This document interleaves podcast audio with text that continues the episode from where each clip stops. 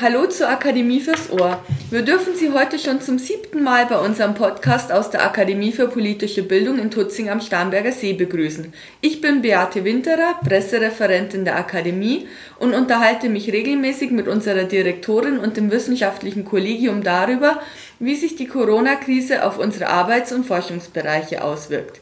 Vergangene Woche hat mein Kollege Andreas Kalliner erklärt, dass er in der Corona-Krise einen Epochenwandel für die Europäische Union sieht und dass er nicht glaubt, dass die Union wieder zu ihrem Status quo ante, also vor Corona, zurückkehren kann. Heute ist unsere Direktorin Professor Dr. Ursula Münch bei mir und wir wollen uns über eine Institution unterhalten, die im Moment häufig in den Schlagzeilen ist und oft nicht gut wegkommt, der deutsche Föderalismus. Frau Münch, in der Corona-Krise wird wieder viel vom Flickenteppich gesprochen, wenn 16 Bundesländer 16 unterschiedliche Konzepte zur Eindämmung der Corona-Pandemie verfolgen. Ist dieser Begriff denn passend? Also ich finde, das mit dem Flecken, Flickenteppich, das hört sich immer so negativ an. Also das hört sich nach was zusammengebastelten, so einer Notlösung an. Und äh, dem steht ja unausgesprochen so was Positives, was Einheitliches gegenüber. Und ehrlich gesagt, wenn ich über den Flickenteppich lese oder ihn im Radio höre, ärgere ich mich, äh, weil das meines Erachtens eine Abwertung unseres föderalen Systems ist, gerade jetzt in diesen Zeiten. Und ich finde diese Abwertung nicht angemessen, angemessen und auch nicht passend.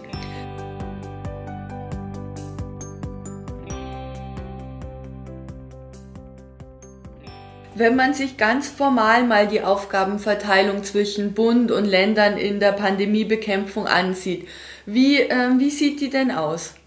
Also im Grunde haben wir jetzt auch in der Pandemiebekämpfung eine ähnliche Aufgabenverteilung äh, im deutschen Bundesstaat, wie wir es auch in normalen Zeiten haben. Die ist zum Beispiel anders, als es in den USA ist. Bei uns ist es normalerweise so, dass der Zentralstaat, der Bund, überwiegend, nicht ausschließlich, aber überwiegend für die Gesetzgebung zuständig ist. Gesetzgebung ist relativ häufig Angelegenheit des Bundes. Es gibt nur wenig Kompetenzen, wo die Länder eigene Gesetze erlassen können. Also der Bund äh, ist der Gesetzgeber, daran sind natürlich dann auch schon die Länder beteiligt über den Bundesrat.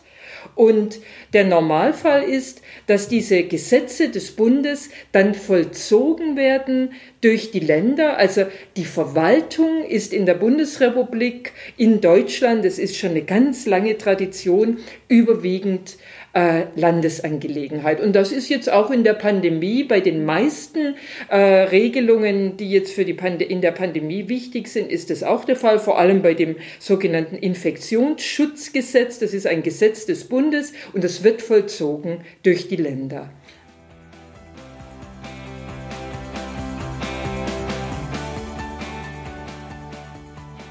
Was steht denn da im Einzelnen drin? Welche Aufgaben haben die Länder im Rahmen des Infektionsschutzgesetzes? Dieses Infektionsschutzgesetz ist noch gar nicht so alt. Es war früher ein Bundesseuchengesetz. Äh, inzwischen hört sich das nicht mehr ganz so dramatisch an, aber es geht tatsächlich um Seuchenbekämpfung. Und das Interessante ist jetzt, dass äh, wir zwar abends ganz häufig am Fernseher äh, den Bundesgesundheitsminister erleben, Jens Spahn erleben, aber der Bundesgesundheitsminister äh, hat gar nicht so viele Kompetenzen, zumindest in der alten Fassung des Infektionsschutzgesetzes hatte er gar nicht so viele Kompetenzen. Und die meisten Kompetenzen liegen eben tatsächlich bei den Ländern. Und in diesem Infektionsschutzgesetz steht jetzt zum Beispiel eben drin, äh, dass die Länder durch dieses Infektionsschutzgesetz ermächtigt werden, äh, zum Beispiel Quarantänemaßnahmen anzuordnen, äh, dass die auch das Recht haben, Freiheitsrechte einzuschränken. Das wird im Infektionsschutzgesetz nicht weiter ausgeführt. Und die Juristen streiten auch tatsächlich drüber, ob jetzt alles, was jetzt angeordnet worden ist, schon vor ein paar Wochen, ob das nicht sogar eine gewisse Überdehnung ist. Aber auf jeden Fall, das Bundesgesetz ermächtigt die Länder, die Landesregierungen, äh, eben zum Beispiel Quarantänemaßnahmen anzuordnen oder eben manche, zum Beispiel eben auch diese, ja, diese Rechts, äh, diese Beschränkungen äh, im Warenverkehr oder in der Öffnung von Geschäften und so weiter. Das ist, dazu ist die Grundlage des Infektionsschutzgesetzes. Sie haben gerade schon die alte Fassung des Infektionsschutzgesetzes erwähnt. Das Gesetz wurde ja geändert ähm, im März. Worin bestehen denn die wesentlichen Änderungen? Könnten Sie das für unsere Zuhörer vielleicht kurz zusammenfassen? Das ist ein ganz wichtiger Punkt. Also dieses, äh, diese Änderung, diese Gesetzesänderung im März äh, hat tatsächlich äh, im Grunde an dieser Diagnose angesetzt, dass man gesagt hat, naja, der Bund, der Bundesgesundheitsminister, konnte nach der bisherigen Fassung nur Empfehlungen aussprechen. Der konnte den Ländern sagen, naja, diese und jene Maßnahme sei sinnvoll. Und da hat man gesagt, naja, das ist ja schon ein bisschen wenig. Die neue äh, Gesetzesfassung gibt jetzt tatsächlich dem Bundesgesetz, äh, Bundesgesundheitsministerium äh, wesentlich weiterreichende Möglichkeiten. Äh, zum Beispiel kann äh, das Bundesministerium kann jetzt äh, über eine Art von Notverordnung äh, tätig werden äh, und es kann sogar äh, bisherige Gesetze des Bundes äh, sogar einschränken. Es kann äh, auch den äh, Ländern weitreichende Vorschriften inzwischen machen. Das war in der ursprünglichen Fassung nicht so. Und jetzt ist tatsächlich eine Diskussion unter Verfassungsrechtlern, ob das diese neue Änderung des Bundesinfektionsschutzgesetzes und diese Ermächtigung des Bundesgesundheitsministers, ob das nicht ein bisschen arg weitgehend ist. Aber dazu sagen muss man, also ich teile diese Bedenken durchaus, das ist eine befristete Ermächtigung. Also der kann jetzt nicht äh, den Hygienenotstand über die Bundesrepublik äh, verhängen, wie manche ja behaupten. Er hat weitgehende Rechte, aber das ist alles befristete Maßnahmen. Also wir stehen jetzt nicht unter einer Regierung von vom Bundesgesundheitsminister Spahn.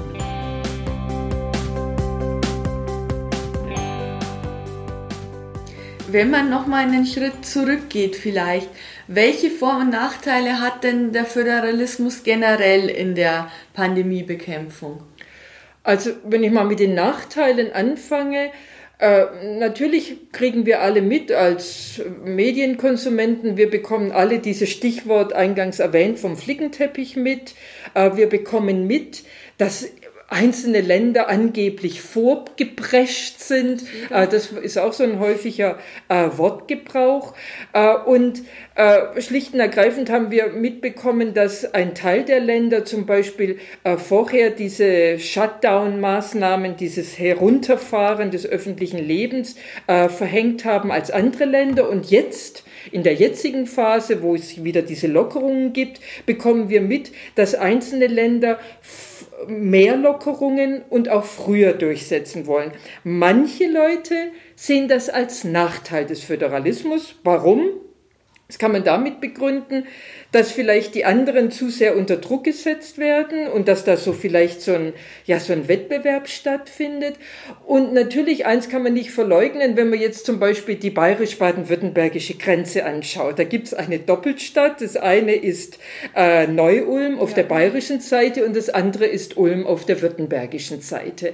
Und es gab bereits in den ersten Wochen äh, nach den ersten Notmaßnahmen und auch jetzt wieder, gab es dann schon schon die Befürchtung, dass womöglich äh, die bayerische Bevölkerung äh, nach Württemberg fährt und dort zum Beispiel einkaufen geht, weil es dort halt mehr Geschäfte geöffnet hatten als in Württemberg. Und da gebe ich zu, das ist tatsächlich, das ist natürlich nicht der Sinn der Regelung, äh, weil man damit ja mehr, ähm, mehr Mobilität produziert und das wollen wir ja alle nicht der große, also das ist tatsächlich, das gebe ich zu, das ist ein Nachteil. Aber ein ganz, ganz großer Vorteil ist, äh, und das erleben wir jetzt gerade in dieser Anfang-Mai-Situation, wir haben ein völlig unterschiedliches Pandemiegeschehen in Deutschland. Wir haben völlig unterschiedliche Infektionszahlen. Wir haben nach wie vor relativ hohe Zahlen in Bayern, durchaus auch in Baden-Württemberg und in Mecklenburg-Vorpommern. Ich glaube, da gibt es fünf Infizierte. Also, und jetzt ist natürlich der große Vorteil des Föderalismus in Deutschland im Unterschied zu Frankreich. In Frankreich ist das gesamte Land Alle leiden unter denselben extrem restriktiven Maßnahmen, die eigentlich vor allem auf die großen Städte zugeschnitten sind, aber auch die ländliche Bevölkerung leidet drunter. Und in der Bundesrepublik Deutschland ist es möglich, dass jetzt eine Landesregierung in Sachsen-Anhalt zum Beispiel, ein Ministerpräsident Haselhoff, an die äh, Medien ging und gesagt hat, wir lockern früher, weil wir so gut wie kein Pandemiegeschehen in ja. Sachsen-Anhalt haben. Und da muss ich sagen, das ist doch wunderbar. Der soll früher lockern. Das ist dann unter Umständen, man spricht in der Föderalismusforschung sogar von einer Labor Laboratoriumssituation. Das passt jetzt zum Pandemiegeschehen. Dann sehen nämlich auch die anderen Länder, Sachsen-Anhalt wenig Infektionsgeschehen. Was passiert jetzt eigentlich, wenn die Leute wieder in alle Läden gehen dürfen, wenn alle Schüler wieder zurückgehen dürfen, sukzessive? Was passiert dann? Also das ist ein immenser Vorteil von Föderalismus. Ein Bundesstaat, der ja immer als besonders positives Beispiel jetzt genannt wird in der Pandemiebekämpfung, ist ja die Schweiz. Was macht die Schweiz denn anders als Deutschland? Die Schweiz hat zum Teil ähnliche Vorteile, zum Teil ähnliche Nachteile wie die Bundesrepublik. Also auch in der Schweiz ist jetzt nicht alles nur wunderbar. Die haben im Großen und Ganzen einen ähnlichen Verlauf wie bei uns. Das Interessante ist an der Schweiz, die ja durch und durch ein föderaler Staat sind und die gerüchteweise auch eine eher föderal eingestellte Bevölkerung haben. Also die Schweizerinnen und Schweizer sind insgesamt positiver eingestellt gegenüber Unterschiedlichkeit. Wir Deutschen, wir wollen zwar Föderalismus, aber bitteschön nichts Unterschiedliches, was nun widersinnig ist. Und in der Schweiz ist die Bevölkerung insgesamt durchaus föderal eingestellt. Die Schweizer haben was ganz Interessantes. Äh, die haben äh, eine Möglichkeit, die haben so, die haben zum einen etwas Bemerkenswertes. Die haben das Thema Pandemie immer schon behandelt. Mhm. Also die Schweizer sind nicht äh, zum Jahreswechsel 2019, 2020 äh, aufgewacht und haben sich gedacht, oh, was ist in China? Die Schweizer haben schon ganz lang Pandemiepläne und die aktualisieren die auch immer wieder. Und das ist ein großer Unterschied zur Bundesrepublik Deutschland. Wir haben auch Pandemiepläne, aber die sind in einzelnen Ländern und in einzelnen Landkreisen äh, zehn Jahre alt. Äh, also da sind uns die Schweizer voraus.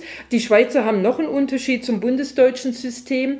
Äh, die haben eine Möglichkeit, dass wenn man den Eindruck hat, dass das Pandemiegeschehen sich tatsächlich zuspitzt, dann haben die so Eskalationsstufen. Die haben eine normale Lage, eine besondere Lage und eine außergewöhnliche Lage. Der, Im Augenblick befindet sich die Schweiz in dieser dritten Stufe der außergewöhnlichen Lage und da hat der Schweizer Zentralstaat die Möglichkeit, mehr Rechte an sich zu ziehen, mehr Kompetenzen.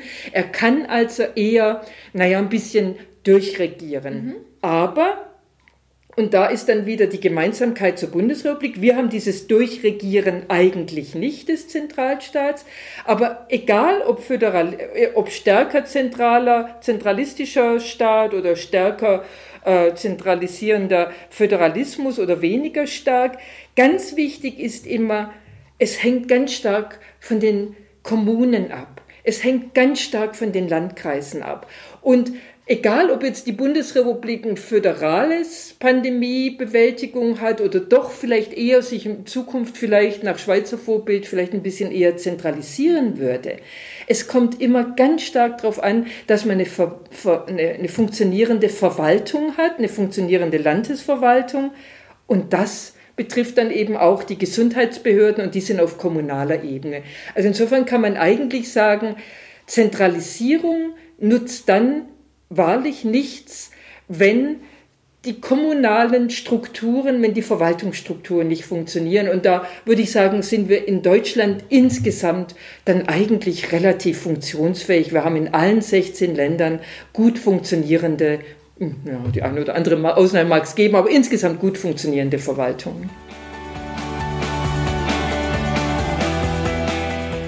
Würden Sie aber trotzdem sagen, dass wenn die akute Corona-Krise mal rum ist, dass man sich dann die Aufgabenverteilung zwischen Bund, Ländern und ja bis runter an, äh, zu den Kommunen auch nochmal anschauen müsste und gegebenenfalls auch verändern? Also ich würde schon sagen, dass man diese Pandemie äh, zum Anlass nehmen sollte, über Abläufe, über Kompetenzverteilung nachzudenken. Äh, meine Sorge ist natürlich nur, äh, dass das unter Umständen nach der Krise nicht in Vergessenheit gerät, das vielleicht nicht unbedingt, dass man aber gar nicht die Zeit hat, äh, sich dann womöglich mit einer neuen Föderalismusreform zu beschäftigen. Insgesamt, also das eine oder andere mag nicht hundertprozentig gut funktionieren, was zum Beispiel nochmal ein Nachteil ist, was nicht wirklich gut funktioniert hat bislang, äh, ist zum Beispiel dieser Zugriff äh, und diese Materialbeschaffung, dieses ja. Schutzmaterial. Da haben wir in Deutschland äh, erlebt, dass auch die einzelnen äh, Länder gegeneinander in Konkurrenz getreten sind. Das ist natürlich widersinnig. Solche Sachen muss man in Zukunft anders regeln. Aber egal, womit sich mal später eine, eine Reformkommission beschäftigt. Ich glaube, bei einem ganz großen Vorzug sollte die Erkenntnis auf jeden Fall, das sollte die Erkenntnis aus dieser Krise sein. Ein großer Vorzug unseres föderalen Systems ist, dass wir im Unterschied zu zentralistischen Systemen nicht nur eine Exekutive haben, die jetzt sagt, und das machen wir, auf Teufel komm raus, sondern wir haben diesen großen Vorzug auf allen Ebenen, dass wir eine gewisse Konkurrenz einerseits der politischen Ebenen haben. Das bedeutet auch manchmal, dass Politik nochmal geändert wird, dass Maßnahmen revidiert werden, dass man sagt, nein, das war nicht die richtige Maßnahme, dass, was, dass man was korrigiert. Das ist meines Erachtens aber ein großer Vorzug unseres föderalen Systems. Und deshalb, egal die einzelnen Vor- und Nachteile, ein zentraler Vorteil hat Föderalismus äh, in dieser Pandemie auf jeden Fall ist diese Möglichkeit der Irrtumskontrolle und es ist vor allem die Möglichkeit der Gewaltenteilung. Und insofern würde ich sagen, wir können Gott froh sein, dass wir ein föderales System haben, gerade in Zeiten der Freiheitsbeschränkungen, halte ich für extrem wichtig.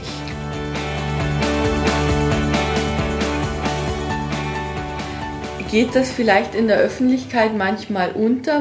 Das ist ein guter Punkt und finde ich ein wichtiger Punkt. An wem liegt es eigentlich, dass dieser Föderalismus bei uns kein wirklich gutes Ansehen hat? Und manchmal hört man schon raus, also auch aus Stellungnahmen der Kanzlerin oder auch der Regierungschefs, dass die auf diesen Wert schon hinweisen, dass man auch immer wieder in der Lage ist, was zu ändern, dass man vor allem sich gegenseitig kontrolliert, dass bei uns niemand auf nur eine Karte setzt, die womöglich die falsche ist.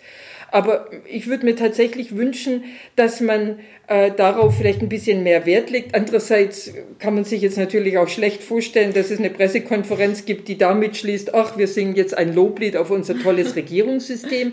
Ehrlich gesagt finde ich, das sind einerseits wir als Bürgerinnen und Bürger in der Pflicht und natürlich sind auch die Journalisten in der Pflicht. Ich ärgere mich ehrlich gesagt äh, häufig, also auch in ganz normalen Zeiten haben wir ganz häufig äh, von journalistischer Seite ein großes Unverständnis für Föderalismus. Das zeigt sich schon manchmal daran, dass die manchmal schreiben Föderalismus statt Föderalismus. Und da denke ich mir, sollte man, bevor man vorschnell was mal wieder von Flickenteppich schreibt, sich erstmal über den Grundgedanken dieser vertikalen äh, Gewaltenkontrolle. Es ist vertikale Gewaltenkontrolle derzeit wichtiger denn je. Und ich sehe es als Aufgabe und gerade auch für die Akademie für politische Bildung, insgesamt für die politische Bildung, dass wir dieses Thema Föderalismus das wir selten anpacken, weil wir immer das Gefühl haben, damit kann man niemandem hinter den Ofen vorlocken. Also ich habe mir jetzt auch tatsächlich vorgenommen, also es wird hundertprozentig eine Tagung zu den Vor- und Nachteilen föderaler Strukturen in Zeiten der Pandemie geben, wenn dann mal alles überstanden ist. Ja, also ich glaube auch, der Föderalismus wird uns auch hier im Podcast noch öfter beschäftigen. Frau Münch, vorerst bedanke ich mich aber bei Ihnen. Ich bedanke mich auch bei allen, die uns wieder zugehört haben. Wir freuen uns, dass Sie unser Angebot nutzen. Und ähm, wer von Ihnen das noch nicht gemacht hat, Sie können unseren Podcast abonnieren. Dann erfahren Sie immer sofort, wenn wir eine neue Episode veröffentlichen. Und wir haben diese Woche auch noch eine andere Neuerung zu verkünden. Unser Programm für die zweite Jahreshälfte 2020 steht online. Wir sind optimistisch, dass wir dann auch wieder die ein oder andere Tagung durchführen dürfen. Wir beschäftigen uns dann unter anderem mit der Besserwissergesellschaft, der deutschen Einheit und auch der Bundeswehr als Teil einer neuen Sicherheitsarchitektur. Das komplette Programm finden Sie unter www.apb-tutzing.de slash Programm und als Link in den Show Notes vom Podcast. Wir freuen uns, wenn wir den einen oder anderen aus unserer Hörerschaft dann auch persönlich hier in Tutzing kennenlernen können. Bis bald!